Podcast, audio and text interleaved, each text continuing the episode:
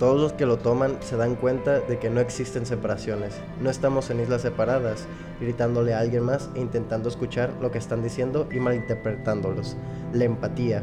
Este es el flujo subterráneo. Somos parte de un mismo continente. Se encuentra abajo, como el agua, y eso lleva al deleite. La certeza sobria de estar benditamente despierto. Gerald Herd, filósofo contando su experiencia con los ácidos.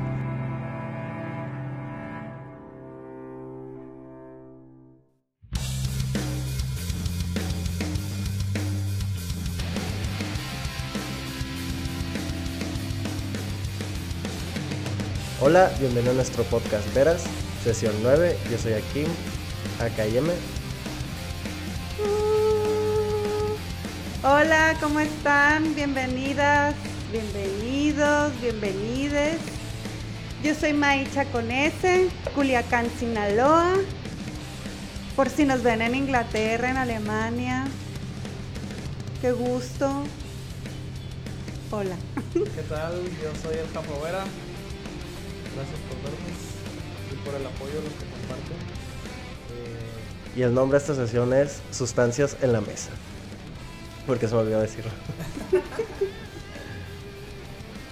pues de antemano una disculpa por eh, eh, cómo, me cómo sueno yo y por si toso en la grabación. Y no se preocupen, afortunadamente no es COVID.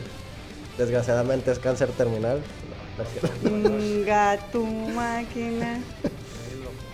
Eh, vas a empezar a hablar tú, ¿no? Sobre, bueno, vamos a tratar un tema medio escabroso por algunas personas, tal vez puede ser un poquito tabú para otras. Eh, las opiniones vertidas en este capítulo pues son... Son solo responsabilidad de nosotros. Sí, son, son nuestra responsabilidad y a veces ni eso, ¿no? Este. ¿Por qué?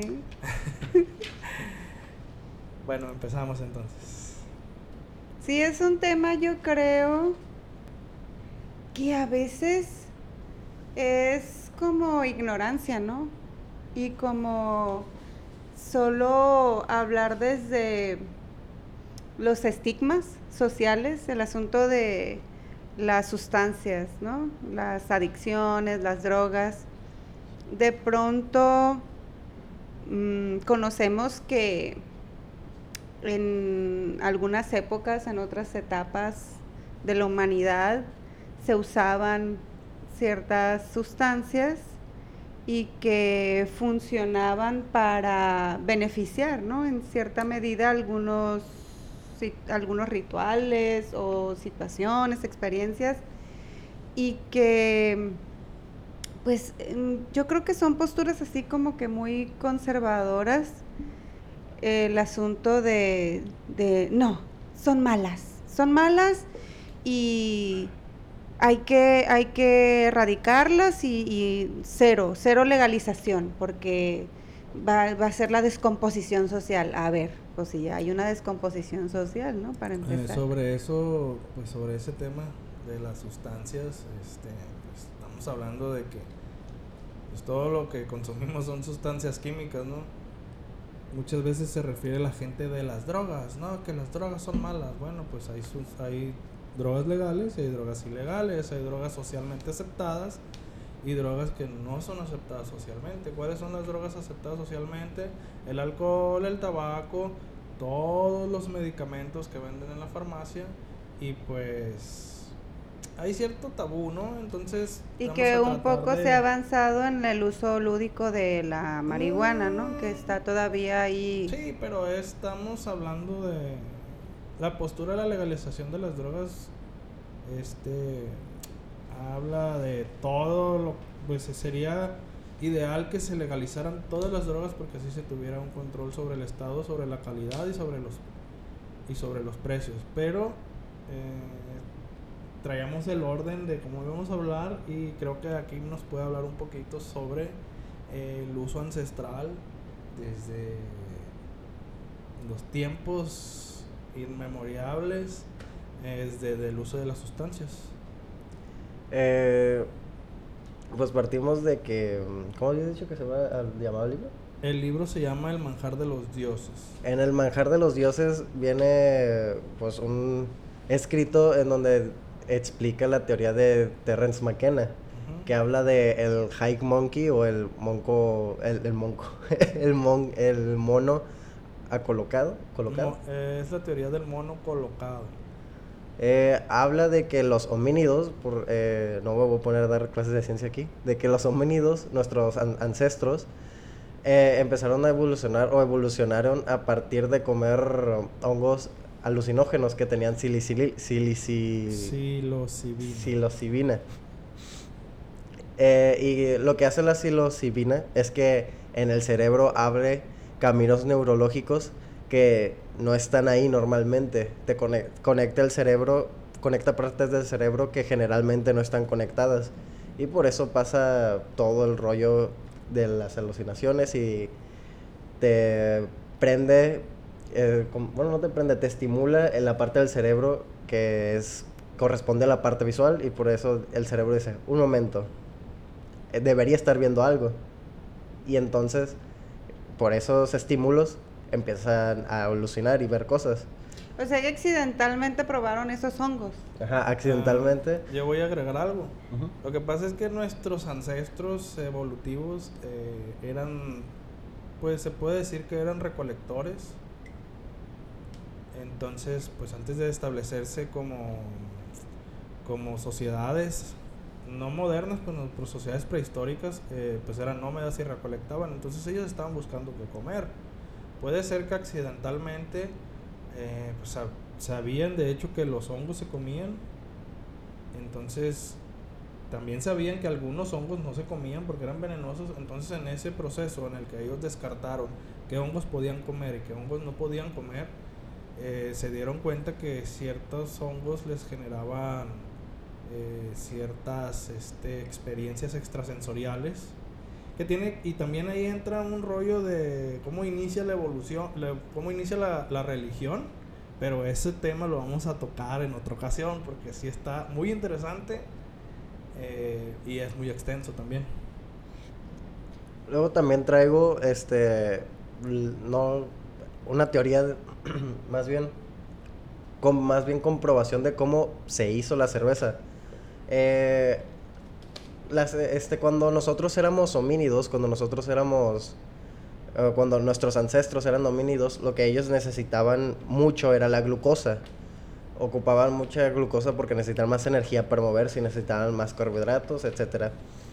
Y una forma que ellos encontraron para eh, ingerir más glucosa es fermentar eh, todo, fermentar las frutas, fermentar eh, este, mm, pues sí, las frutas, las frutas. Sí, Las como cuando- semillas. Las Como semillas. cuando el plátano se pone negrito, sabe mucho más dulce de lo que no sé si es una reacción química que aumenta la glucosa o es que la glucosa se está convirtiendo en alcohol, pero sabe diferente y sabe más dulce el, el- el plátano viejito que el plátano Que no está maduro, el más verde. Ajá, que el plátano verde. Y pues entonces un, un changuito, o bueno, ni tanto, más adelante un, un vato dijo, un momento, ¿por qué esta manzana me hizo, me hizo querer besar a mi amigo? ¿Por qué tengo tantas ganas de besar a mi amigo después de comerme esta manzana? Y pues así se dieron cuenta que se podían empedar con, con las frutas fermentadas. Ahorita vengo porque se prendió una alarma. alarma. Ay, muchacho. bueno, este, pues sobre eso que estamos tocando es muy importante saber que las sustancias, no solo las sustancias psicoactivas, sino también las sustancias que alteran el sistema nervioso central, ya sea el alcohol, incluso el azúcar. El azúcar también genera este algunos cambios en el metabolismo de las personas siempre nos han acompañado durante todo el proceso evolutivo del ser humano, pues entonces es algo que es parte de la humanidad. Eh, el desarrollo de las sociedades también hay sustancias que han sido pues como la psilocibina que según Terrence McKenna impulsó el pues el desarrollo cerebral de los homínidos incluso puede haber sido, digo, es una teoría nada más, haber sido el impulsor para las sociedades. Además que las sociedades están fundadas sobre muchas creencias, son las, las creencias religiosas arcaicas, pues entonces todo eso, el desarrollo de la sociedad viene, viene bien acompañado, los egipcios consumían eh, ya, ya hacían cerveza, este, que otros, los, los hindús consumían también ciertas sustancias, los, el México prehispánico también. Entonces, muchas sociedades no han sido fundadoras, pero han estado de la mano. Eso quiere decir que las sustancias siempre han ido mm, de la mano de todos los de todas las civilizaciones de los seres humanos. Y con muchas, este, por ejemplo, los licores, eh, las bebidas alcohólicas, de muchas maneras, o sea, porque si bien se hacía con la fermentación, se hace con la fermentación de la levadura, eh, en Japón se hace el sake, que es que la fermentación de, del arroz, con, este, dependiendo de...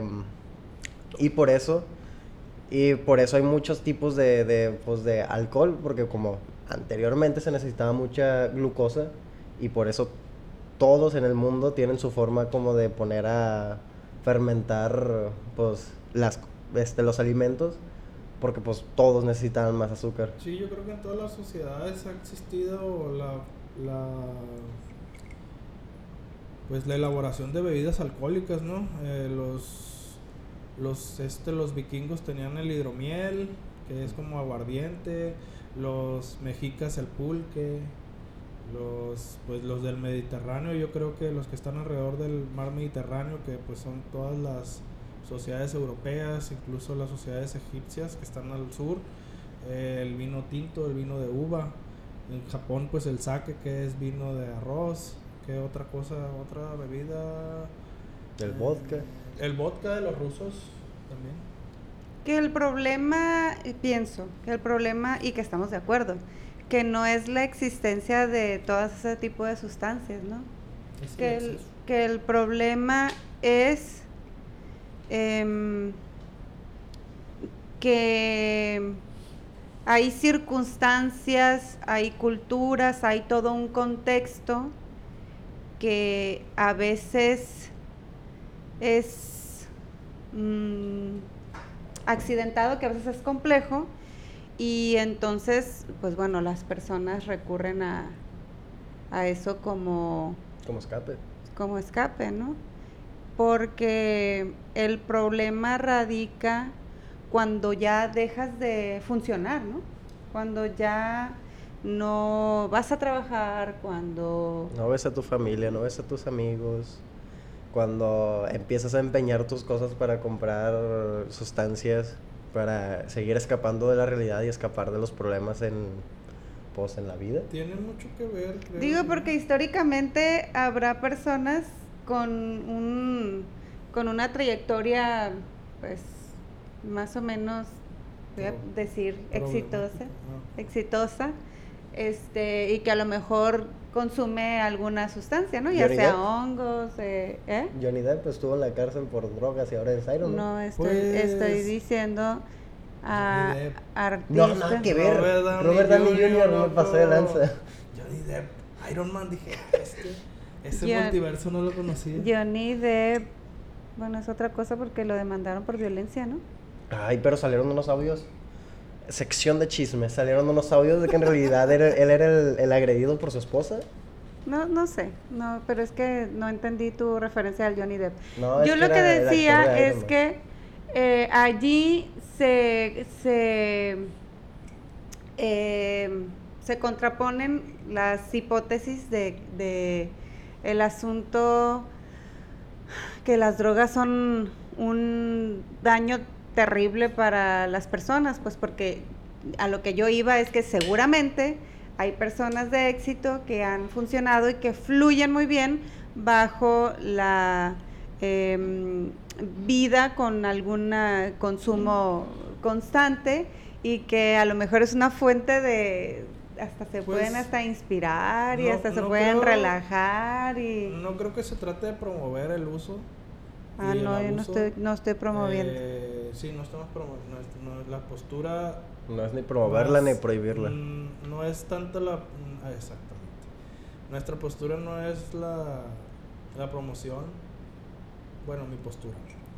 Hablo Ni la mía. personalmente, que no es la promoción del uso o el abuso. Este. Sino más bien la des- desatanización, porque son sustancias que están satanizadas. eh, y la puede- estigmatización, la ¿no? estigmatización social, por ejemplo.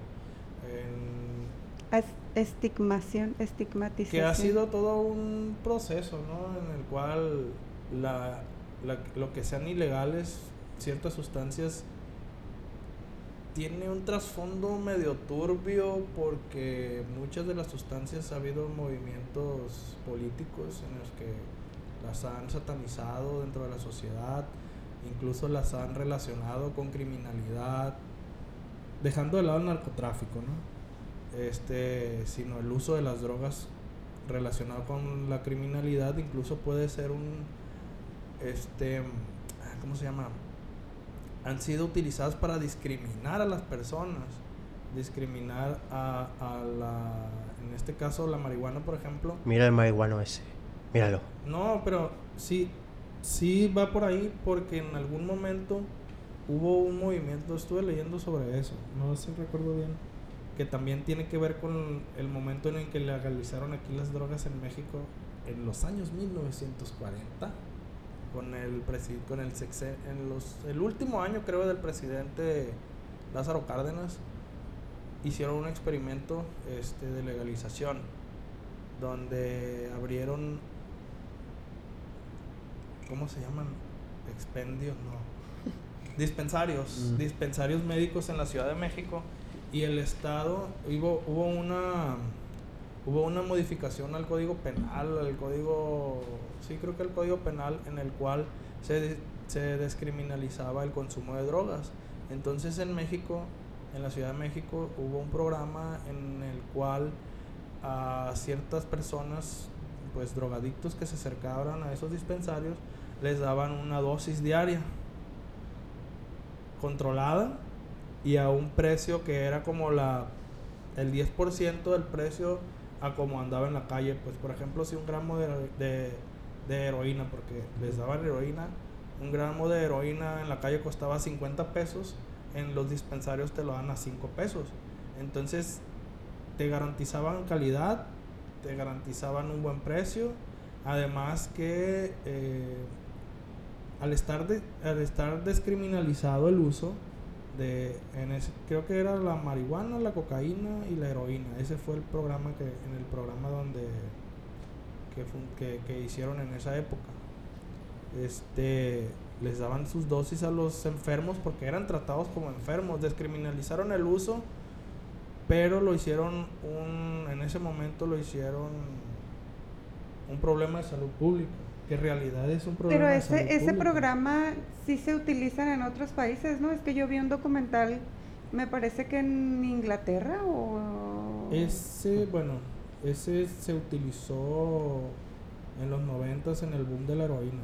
Pero creo que solamente era para la heroína, era un programa de rehabilitación en el que tú ibas y te daban, pero no te daban heroína, te daban metadona. Metadona es un opioide también, pero es, no sé si es menos adictivo o qué, pero te van, sí, te van bajando la dosis poco a poco para tratar de reintegrarte a la sociedad. Pues sí, eso hacen en los, en los hospitales. En, aquí no sé, pero yo he visto como en series o en videos de que en Estados Unidos, cuando alguien llega con una sobredosis o de que una mamá histérica y manda a su hija al hospital que- porque es adicta a algo, le dan cosas parecidas, pues en o le dan de la droga, pero en menos cantidad, porque pues le da le da el síndrome, el conocido síndrome de abstinencia.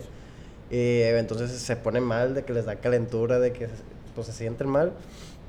Y le tienen que ir bajando pues la ¿cómo se dice?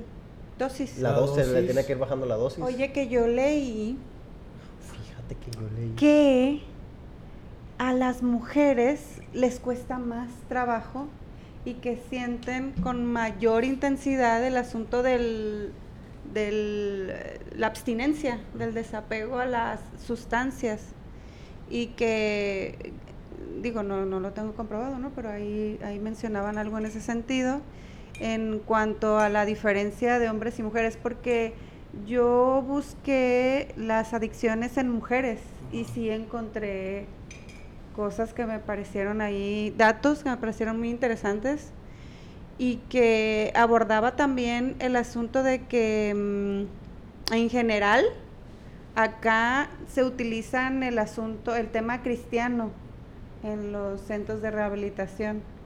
Em, esa política pública, pues, del, del, o política de salud de otros países o el que se utilizó en ese periodo, este, tiene que ver con, con un programa más bioquímico, biomédico. Sí, Y acá, una- acá la neta lo que se estila es que todo el mundo va al centro de rehabilitación, ¿no? Y que leí que es ilegal, es ilegal que se lleven, ya ven que anda la voladora Sí, y se se los llevan. llevan No a fuerza. de. Sí, es una camioneta como de esas, Una panel, una van. una cerrada y van a tu casa y donde, como sí, como estás, entran por ti a la no fuerza, estoy. No, a la fuerza y te llevan y que vi que es es ilegal. es- Es, es privación ilegal de la libertad. Sí, te- pero si está firmado ahí un documento por tu mamá, de tu papá, por la familia, eh, porque no sé qué tanto es que un adicto o una adicta este, esté como que en sus cinco sentidos para decir, Sí, me quiero. sí, quiero, ajá. Yo quisiera tocar ese tema ahorita que lo estás sacando a colación, este, la onda de la prohibición, como, o sea, no la prohibición de las drogas en sí, sino La prohibición en todo, la sí. postura de prohibir, de satanizar, de Yo decir sí. es malo, es Yo malo, estoy es de malo, con eso. en lugar de educar, A regularse. de educar, no, no una regulación, no, no una regulación gubernamental, no estoy hablando de una educación Sí, en la casa. para pues. las personas, para la sociedad, en que conocen, las drogas ahí están, las sustancias ahí están, y te estoy hablando desde el alcohol al tabaco, pues no necesitas meterte en un rollo de sustancia ilegal. El alcohol produce síndrome de abstinencia. Y uno de los peores síndromes de abstinencia que hay es el del alcohol que te puede provocar delirium tremens, te puede provocar este em, psicosis, eventos psicóticos. Entonces, Pérdida de memoria. sí, pues eso, eso es cuando te pones un pedón, ¿no? Y al otro día no te acuerdas qué pasó, pero el no consumir Sin dientes. el no consumir el alcohol, por ejemplo. Todos, yo que consumo alcohol, pues. No puedo no, creerlo. No, no soy alcohólico, perdón. soy un al- soy, soy el japo- Primer soy un síntoma, soy un alcohólico, negación. no, ah, la postura de no, es como la postura sobre la otra vez que hablamos de la sexualidad, que quise tocar ese tema, pero se me fue la onda, en el que te prohíben, no, no toques eso, no veas esto, no hagas, no, es que esa es una postura muy arcaica, es una postura muy, pues, Antipedagógica, pues no, no te Pues que- enseña nada. y, y, y que lo utiliza mucho desde el, el aspecto religioso, pues. eh, Yo tengo un muy buen ejemplo para eso. Imagínate que vas a una casa ajena Ajá. y te, te sientan en la mesa y en la mesa tienen un se- tienen así como no sé como algo así cerrado y adentro algo así cerrado de vidrio y adentro estás viendo unas galletas si estás este si estás ahí sentado en la mesa y ah espérame tantito y te dejan así en la mesa y se van a hacer algo tú estás viendo las galletas no te dije, este, no te dijeron este de que no puedes ni tampoco que puedes. Las estás viendo y tú quieres agarrar una galleta. Probablemente agarres una galleta. Pero si entras a la pu- si entras a la casa y te dice, "Ah, ahí hay galletas, agarra." Probablemente no agarres. Pues, pues sí. A mí me pasa así, a mí, a, mí cuando yo entro a la casa y, ah, mira, ahí hay pizza, si quieres agarra.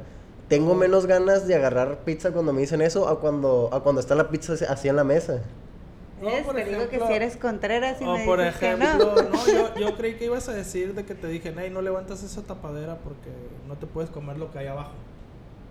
O sea, una tapadera que no es de cristal, pues. Ujú. Sabes que hay algo de comer, pero no sabes Así qué es, es. también. Ey, no levantes esa, capa esa tapadera, no te vayas a comer lo que está allá abajo. Porque es malo. Ajá, porque te va a hacer daño y tú estás como que, Maldita sea que hay ¿qué es eso? ¿Qué es eso? Quiero ver, quiero ver, quiero ver. Entonces, desde una postura prohibicionista, se ha demostrado incluso en algunos países donde se han legalizado las drogas, y es una de las posturas que, que, que los conservadores manifiestan, en el que van a, des- van a legalizar las drogas y todo el mundo va a correr, como con el aborto. Van a legalizar el aborto, todas las mujeres van a abortar. Pero tal vez pueda ser que en el- al corto plazo, en el corto plazo, por ejemplo, este de- legalicen las drogas y pues sí, mucha gente va a ir y va a Profe, mi compañera me está distrayendo. Porque tienes el celular en el podcast. Me lo voy a quitar. Me mandaron un mensaje. Ah, mira. Entonces, ¿ves? Por eso no debes de sacarlo, porque me quitas las ideas. ¿Ves? Estás viendo que el plebe tiene déficit de atención. Em, la actitud prohibicionista, Ujú. pues. eh, No, pues hasta la Biblia viene. No comas este fruto. Bastó con que una serpiente le ay, dijera. ese es un temazo. Basta con que una serpiente. Eh, cómete la manzana. Y temazo, Eva se comió la manzana. temazo. El árbol del. Ahí van a el echarle árbol la de culpa a la ciencia, Eva. El árbol de la ciencia. Culpa a la serpiente. En uno de los libros que estoy leyendo habla sobre eso. De que cómo abrió, cómo les, les abrió la mente un árbol, un fruto prohibido. Y pues empezaron a. Bueno, es una, es una, es un mito, ¿no? Empezaron a convertirse en- hasta incluso hasta en sus propios dioses. Este. ¿Qué más? Pues, pues hablar desde. Pues ya hablamos de los or- medio orígenes Ah, de la. ya hablamos de de, la- la, del, del, de los centros de rehabilitación, cómo te prohíben y te generan miedo. Es que yo ahorita que estabas diciendo de la, del asunto prohibicionista, mm, pensé en la parte de eh, eh, todos somos corresponsables, ¿no? De, de, este, de los fenómenos sociales o de las circunstancias sociales, unos en alguna medida y otros en otra medida. Eh, se enseña, o, o bueno, más bien hay, hay estudios en donde se plantea que cuando en la escuela hay una, una educación integral, eh, las y los jóvenes, en, en el caso de las de adolescentes, ¿no? Eh, sienten un lugar seguro, em, sienten confianza de abordar los temas que les inquietan en esa etapa. Este, hay, hay el asunto del aprovechamiento escolar, hay motivación y eh, las conductas de riesgo pues se reducen o son casi nulas porque no hay deserción y tal, ¿no?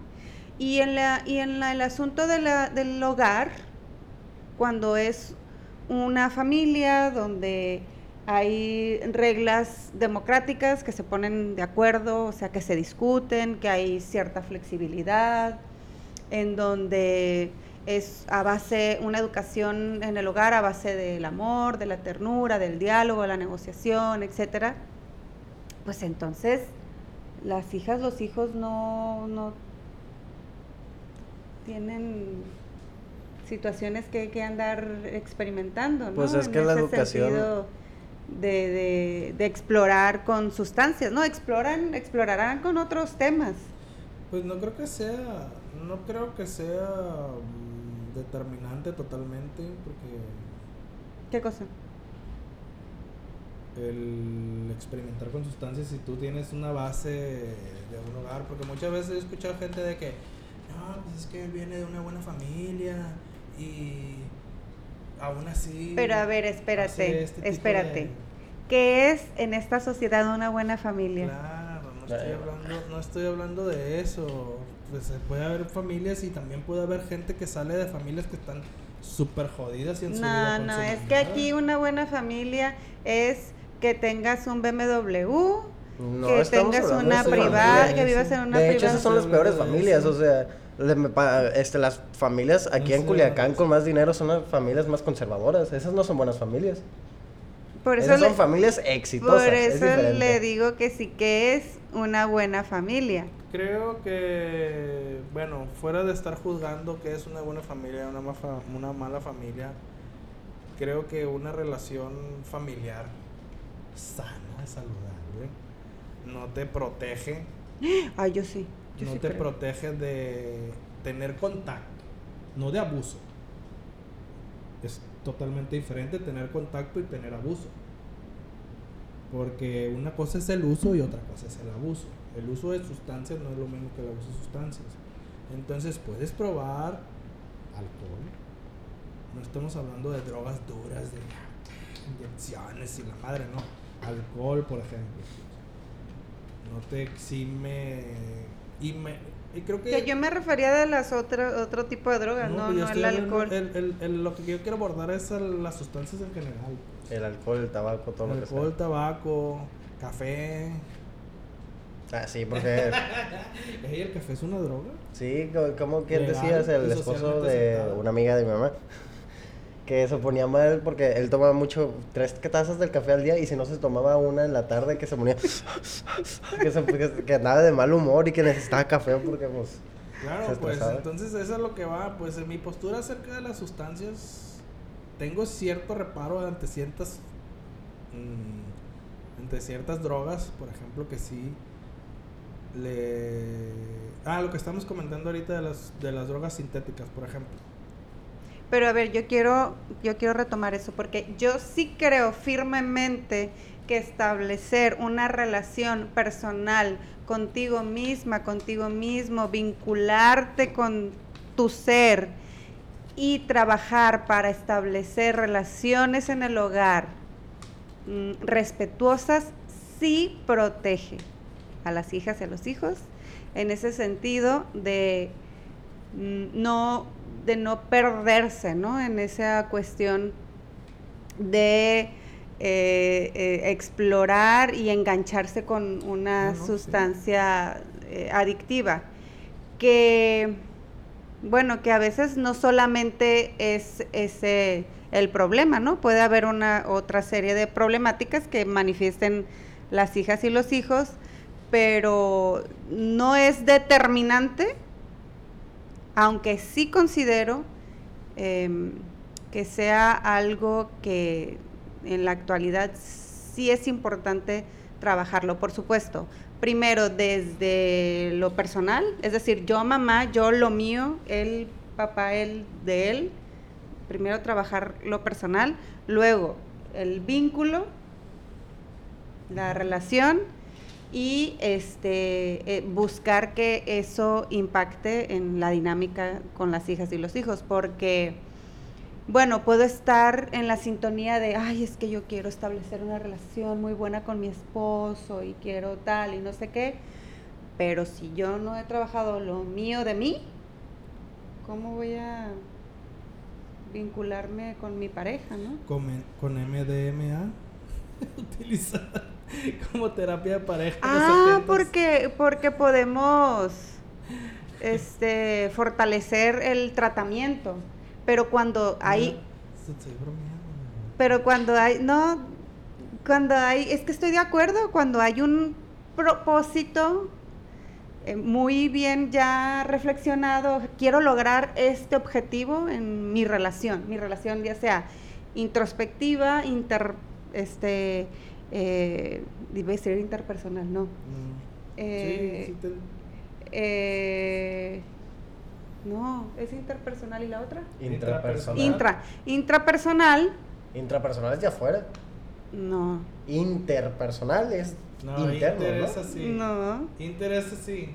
In- de contigo. interacción. Ay, no, Interacción. pues. Inter- Internacional, nacional. Váyanse a la fregada. ¿Qué pedo con los términos, maldito español? Pues, Sí, sí. Sí, interpersonal son las relaciones Ajá. que estableces afuera. Con otras personas. Y lo in- Intra. Intrapersonal. intrapersonal es la, la, la introspección, ¿no? Ajá. Entonces, que ya no sé qué estaba diciendo. Ah, Que es muy que importante. es importante fijarme ese objetivo, porque eso es lo que necesito lograr, eso es lo que me va a generar plenitud, armonía, este, tranquilidad. Y por supuesto, es que si, si, si voy a buscar a un profesionista para que encamine ese objetivo y, y el profesional me va a decir, oye, es que están estas gotas y que te van a generar tal este, circunstancia, pues yo creo que hay que tener apertura, mucha apertura a la, a la medicina alternativa, ¿no? Eh, no, no, no estigmatizo ese tipo de... Pues la abertura ya depende de la educación de cada uno. ¿Cuál? La, la- la abertura ya depende de la educación de apertura. cada uno. La La- abertura, la abertura del de split. qué? La apertura. Ah, la apertura ante, cier- ante ese tema. Pues mira, yo creo que ante, ante todo el abuso, la, la adicción, porque ya hay un, eh, no hemos hablado de- de- acerca de la adicción, ¿no? La adicción va de la mano, eh, porque pues las sustancias, la mayoría de ellas generan cierto tipo de adicción, ¿no? Eh, va muy de la mano con situaciones emocionales negativas. Entonces, este, la adicción no es más que un hábito. El hábito en el que cuando te sientes mal, digamos, no sé, tabaco, para no irnos, Tan para no irnos tan lejos. Y yo me voy a lo lejos. O sea, yo me voy, no sé, heroína, este, cristal. Y, Pues tú, y tú te vas a El una tabaco cerveza. es más, es más, es más fácil, No, en- es me más refiero- fácil bueno, ahí te va. entenderlo lo que está más cerca. Mi problema del tabaco con el alcohol. Yo tomo alcohol, me tomo tres o cuatro cervezas y como tengo la costumbre de fumar cuando tomo, empiezo a, querer, querer fumar. fumar. Pero es por lo por las sensaciones que, que Mm, se experimentan, más, ¿no? pues, y es como de- y es como esas personas que, que ocupan esa sustancia por como las sensaciones que generan. Pues sí, pero también es una cuestión de relacionar. Estaba escuchando algunos, me puse a ver ayer, antier, no me acuerdo, algunos videos sobre adicciones, donde sí se toma una perspectiva en el que no toquen ninguna droga, ninguna droga es buena, ¿no? Bueno, el abuso de sustancias no es bueno en, ningún- en ninguna situación. Incluso te puedes morir de sobredosis de café. Entonces, este, hablaba en la que hay una, la adicción viene de una asociación, en donde tú asocias cierta sustancia con cierto estado de ánimo, por Eso ejemplo. es lo que estaba diciendo yo. Ah, sí. Según yo, pero a lo mejor no me expliqué bien. Entonces, si tú te sientes triste y fumarte un cigarro de mota te hace sentirte bien, cada vez que estés triste vas a fumar. Entonces llega el momento en la asociación en el que eso se va como yo tú ya lo vas a asociar. Cada vez que estés triste lo vas a hacer y solamente lo vas a hacer cuando estés triste. Entonces también se vuelve en una dependencia en la que pues hasta te vas a sentir triste para sentirte bien para fumar, pues. O sea, te Vas a buscar te sentirte vas a triste. sentir triste porque cuando fumas te sientes bien. Entonces, tiene que ver también mucho que con lo emocional. Y sí, lo que tú dices de las relaciones familiares y cómo el acercamiento con las otras personas, cuando tienes cierta confianza y cierta, pues, una relación interpersonal sana, entre comillas, este, te genera menos necesidad de eso. Pues, ¿por qué? Porque cuando tú eres una persona plena no necesitas sentirte sentirte eh, estimulado o, o este o, o relajado, ¿no? Deja tú, o sea, la, como le dijiste la otra vez, a la vez que estamos aquí fuera, Ajá. que no tomarlas cuando estás en ese estado, o sea, no tomarlas cuando estás en un estado mal, en un estado negativo. Sí, pues es- Tomarla como recreación de que estás así de que no feliz, o sea, no estás triste, no estás enojado, porque si estás enojado te vas a desbordar y te vas a ahogar en alcohol, vas a ir a chocarte Sí, contra un poste. Con el alcohol, pues es que yo pongo, yo pongo ejemplos sencillos en lo que respecta a las sustancias, porque con el alcohol pasa eso. O sea, hay personas que con el alcohol se les bota el chango. Se toman cinco cervezas y se les sale un monstruo de adentro. O sea, entonces digo yo, bestia, güey, no, tranquilízate, no tomes, no, tom- no tomes ni güey, no tomes ni café, porque no estás en no estás en un no tienes herramientas personales para enfrentar esa situación y entonces buscan ese refugio, ¿no? Sí, O también está- por aprendizaje social. Y si en casa el- eso es, es, es una fue un- Un un- ciclo. una práctica, pues eh, se- si no se reflexiona en eso, pues se reproduce. Y está la contraparte, por ejemplo, de algunas personas que tienen problemas con sustancias, porque pues sabemos, hay, habemos. No, no habemos, no, yo no tenía problemas con sustancias nunca. Con el alcohol. Sí, con el alcohol. Bueno, ha habido momentos oscuros, he tenido situaciones oscuras en mi vida que, que sí, el alcohol ha, ha, ha sacado un lado medio extraño de mí, pero es precisamente por eso, porque no estaba en una situación emocional óptima, pues. Entonces, este, la contraparte que decía era personas que tienen algún problema, por ejemplo, las personas que entran al centro de, rehabil- de rehabilitación salen con un miedo terrible de que los vayan a ver, de que los vayan a hacer, les ofreces una cerveza y no, ¿por qué? Porque es la el aprendizaje que tuvieron dentro en el donde les dijeron que eran unas piltrafas que o sea, los reducen, los humillan, los les hacen sentir que son lo peor de lo peor de en lo el, peor. en el contexto del- de los centros de rehabilitación para adicciones, yo creo que aquí en México sí es una constante el asunto de, un, de programas cristianos, ¿no? Donde eh, todo el día están leyendo la Biblia, luego cantan las alabanzas, hacen oraciones y no sé, todo tiene que ver con depositarle a alguien esa responsabilidad. esa responsabilidad, aunque en un lugar por ahí sí leí que también se utiliza el tiempo para que establezcan otras redes sociales, pues. O sea, las, las este, conversaciones que realizan allí en, en esos centros, creo que el que leí es uno de Tijuana, que es para que busquen y que reafirmen esa idea de que tienen que buscar otras redes, otras personas para convivir. No sé, pero el asunto es que si, por ejemplo, eh, tomarse una cerveza luego los lleva a consumir cocaína y es también dejar de tomar cerveza y es sabido de personas que dejan de salir porque va a haber cerveza. Pero ese es el problema. Ajá. que es reprimir, no es analizar la situación, no es pensar, no es educarte, porque hasta para eso creo que es importante cierta educación. ¿Por qué? Porque si tú tienes, por ejemplo, yo como adolescente, tengo la inquietud o la curiosidad de experimentar con lo que sea, nadie me va a detener para que lo haga.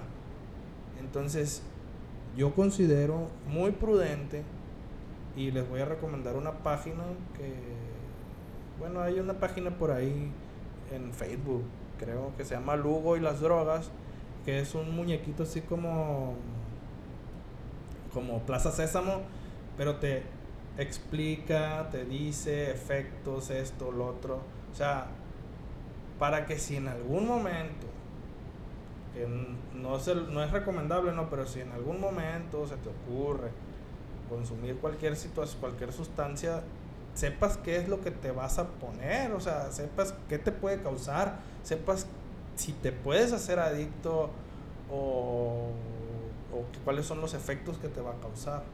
Entonces, este me parece muy importante eso, pues, fuera de prohibirles y decirle, las drogas ahí están y siempre van a estar. El problema es el enfoque que se le da y el problema es cómo se trata a nivel incluso de autoridad, cómo se, cómo se va tratando el, el tema. El negocio de las, del, el- la ilegalidad de las drogas es un negociazo. Es un negociazo, ¿por qué? Porque si tú prohíbes algo, los precios siempre van a estar arriba. ¿Y qué genera, qué genera un precio alto? Que cuando una droga, por ejemplo, es lo que te estaba diciendo ayer sobre las drogas sintéticas, que por ejemplo, cuando una sustancia, digamos en este caso la marihuana, ya no tiene un buen precio, la marihuana ya en la calle, pues ya cuesta X, ¿no? X cantidad de dinero. pero antes valía 50X. Sí, pero el, el, narcotráfico, por ejemplo, estoy hablando de la ilegalidad y cómo se beneficia el narcotráfico y algunos otros seres turbios que andan por ahí dentro de las esferas gubernamentales, y no nomás en México, también en Estados Unidos. Yo creo que en todo el mundo se benefician de la, de la ilegalidad de las drogas.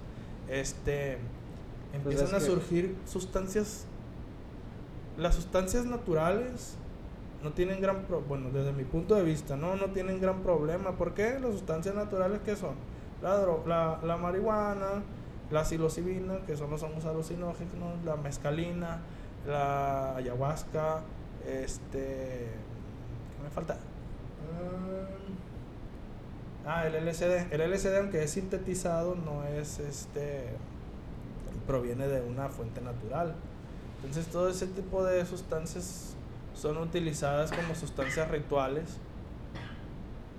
El problema son las drogas que empiezan a inventar en el laboratorio, pues, que son las drogas más legales, que, que ahorita... Que son las más adictivas. Que son las más adictivas y pues son más dañinas.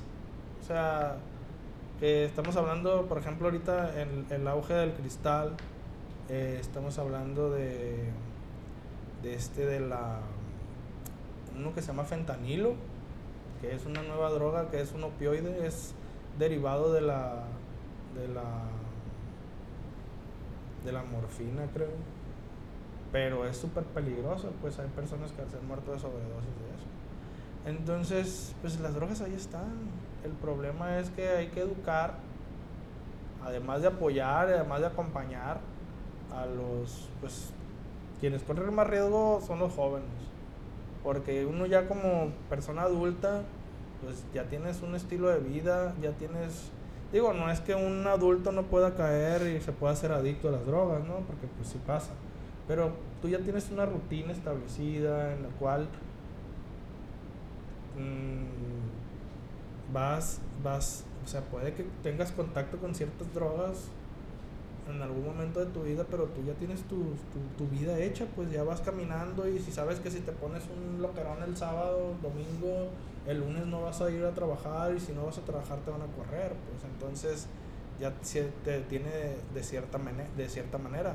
El problema acá son los jóvenes que muchas veces están en contacto con otras personas que son inconscientes porque no les dicen cuáles son los riesgos de que hagan ciertas cosas y llegan y les ofrecen eso.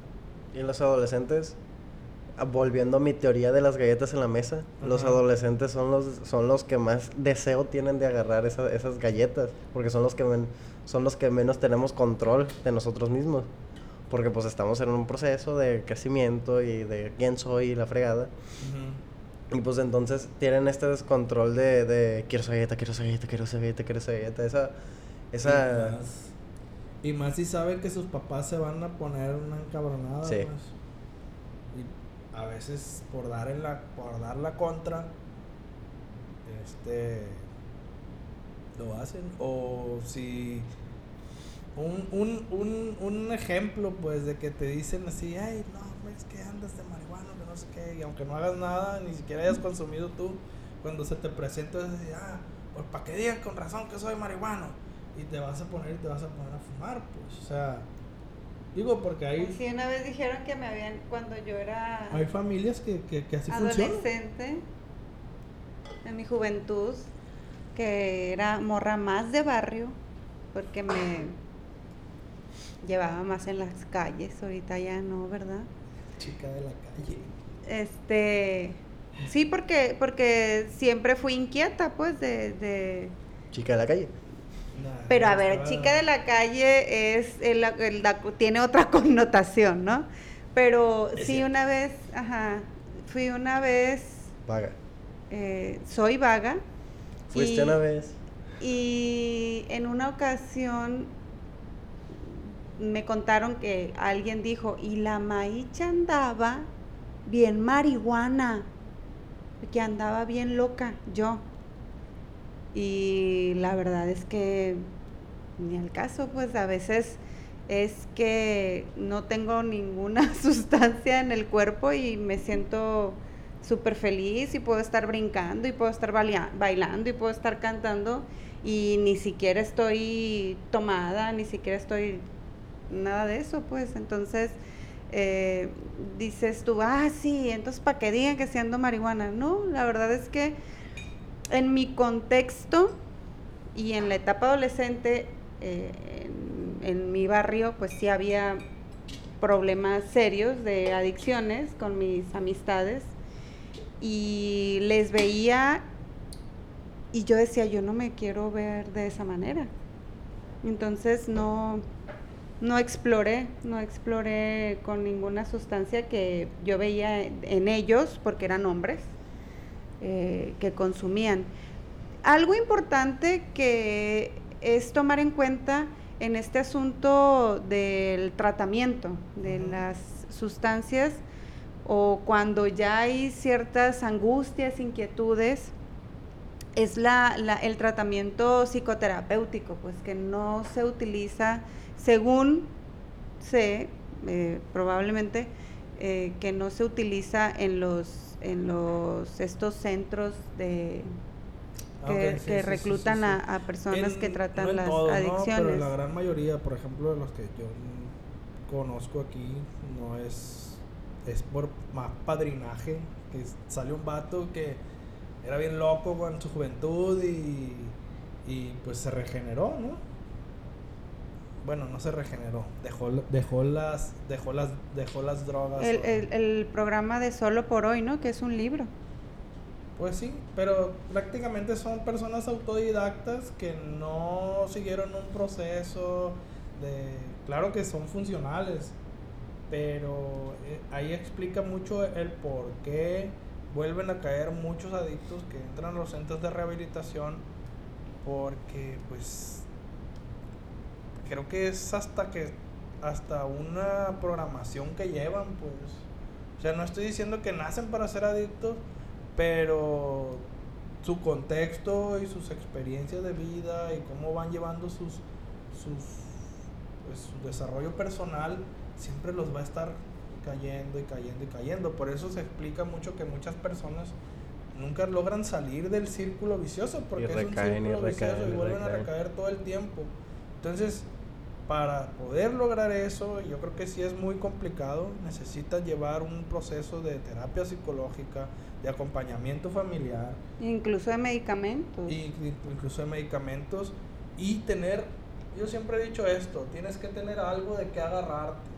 Es como si estás en un hoyo, en una noria, y pues te caes abajo. Si no tienes un pedacito de mecate, un pedacito con que jalarte, algo te tiene que jalar de ese hoyo porque si no nunca vas a salir. Pueden ser tus hijos, pueden ser tu esposa, pueden ser tus padres. Entonces, creo que una persona que está en el abismo de las drogas o del alcohol, porque hay personas que tienen problemas serios con el alcohol, necesitan romper con el ciclo y la única manera de romper con el ciclo es agarrarse de lo que encuentren y claro, tener cierta fuerza de voluntad, que no es, muchos dicen, ah, que es que no tiene fuerza de voluntad, no todo es fuerza de voluntad. Y fíjate que me acordé ahorita del asunto de la dependencia, ¿no? Depender de la pastillita en la noche para dormir. Depender del de, café en la mañana. depender de las eh, pastillas para adelgazar. Depender de la pastilla para la depresión. Eh, ese, ese tipo también es un tema, ese tipo de comportamientos, pues es un tema que me parece muy interesante porque se le da todo el poder, ¿no? A esa sustancia para poder alcanzar cierta ciertos objetivos, ¿no? cierta fluidez, ciertos objetivos. Entonces, las, las sustancias siempre van a estar ahí, cualquiera. Las sustancias, este Incluso los medicamentos ahorita está el aquí está todo medicado porque trae, trae gripa, pues, o sea, son sustancias me químicas. ganas de toser. Son sustancias químicas y siempre están ahí. Lo que pasa es que hay que saber. Sí, lo que decía, cuando hay un objetivo, pues, No, cuando hay y, un y- propósito. y pensar en el que la dosis hace el veneno, pues también. Conclusiones. Conclusión, droguense. No, esa no es verdad. Ay, Y luego no estamos, no estamos promoviendo, no es verdad eso, ¿eh? Estoy haciendo un chiste. En conclusión, la única, lo único que hay que saber o educarse o, o interiorizar uno mismo en este tema es el control. Es lo único. Porque mm, ni tenerle miedo, ni tampoco, ¿cómo se dice? Eh, alabarlo, eh, es algo bueno. Porque si lo alabas, pues te eres adicto. Si le tienes miedo, eh, vas, a vas a educar a personas para que le tengan miedo y entonces probablemente esas personas arruinen su vida. ¿Yo? Ah, pues como conclusión, este... Es que ya dije, las drogas ahí están. Marihuana es la legal iguana. es importante la educación acerca de los perjuicios y los beneficios, porque hay algunas que sí tienen ciertos beneficios, nada más que como digo, el veneno está en la dosis, hay microdosis, bueno, pero no son legales, ¿no? Ya me estoy yendo para terapias alternativas, con psilocibina para tratar la depresión y la yo y el estrés creo. postraumático. Permíteme tantito. Sobre lo que dije, sobre lo que dije de la Es una conclusión larga. Voy, voy a recomendar algo. Voy a recomendar un podcast que se llama Toxicomanía, en el que se desarrolla mejor el tema que quise desarrollar hace rato sobre la legal, sobre el experimento de la legalización de drogas de 1940 que hubo aquí en México. Ya. ¿Y quién, de quién es ese podcast?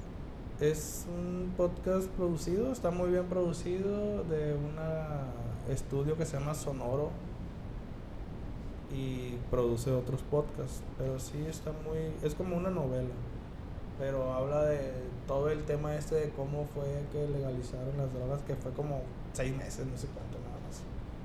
Seis meses nada más duró ese. Sí, porque la DEA y pues, hubo todo un show ahí para, para sabotear el programa. Creo que tenemos el potencial y la creatividad de experimentar sensaciones ultrasensoriales también con otro tipo de actividades. Es decir, yo al bailar puedo sentir un, nivel sensorial extraordinario, a lo mejor al cantar, a lo mejor en una conversación, a lo mejor em, al pintar un cuadro, al hacer un dibujo. Eh, no, no estoy diciendo que, ay, no, no se droguen porque qué feo, porque hay otras actividades, no, sino que si hay esa inquietud de la búsqueda de experiencias ultra, mega, así, padres sensoriales, considero que eh, sí se pueden obtener bajo otras actividades. No sé si me explique. Bueno, Mi consejo es prueben, probablemente no les guste, y si les gusta, contrólenlo. controlen. sí. Bueno, este fue la sesión 9, sustancias sobre la mesa, porque a la gente mayor no le gusta la palabra drogas. Yo soy Akim, AKM. Yo soy Maicha con S y muchas gracias por haber llegado hasta acá con nosotras. Nos vemos la próxima. Yo soy el. Parezco, Me despido. Yo creo que está allá porque ese ya fue. Parezco la cantante que hacía así, ¿cómo se llama? No, perdón. Muchas gracias Rigo por- Tobar. Muchas gracias por escucharnos. Eh, recuerden que nos pueden seguir en las principales plataformas de audio. Spotify, Apple Apple Podcast. Podcast, Google Podcast y... me acuerdo. Y nuestro imperio se Bueno, va a pues. expandir. ¿Ya vieron el vaso que la regalaron a mi esposa? Tiene el logo del podcast. Un saludo a. Adriana. Gracias, amiga. Adriana. Saludos ah, a, saludo Adriana. a Adriana. a Paulina y a la Vale. Besos, abrazos. Bye. Veras.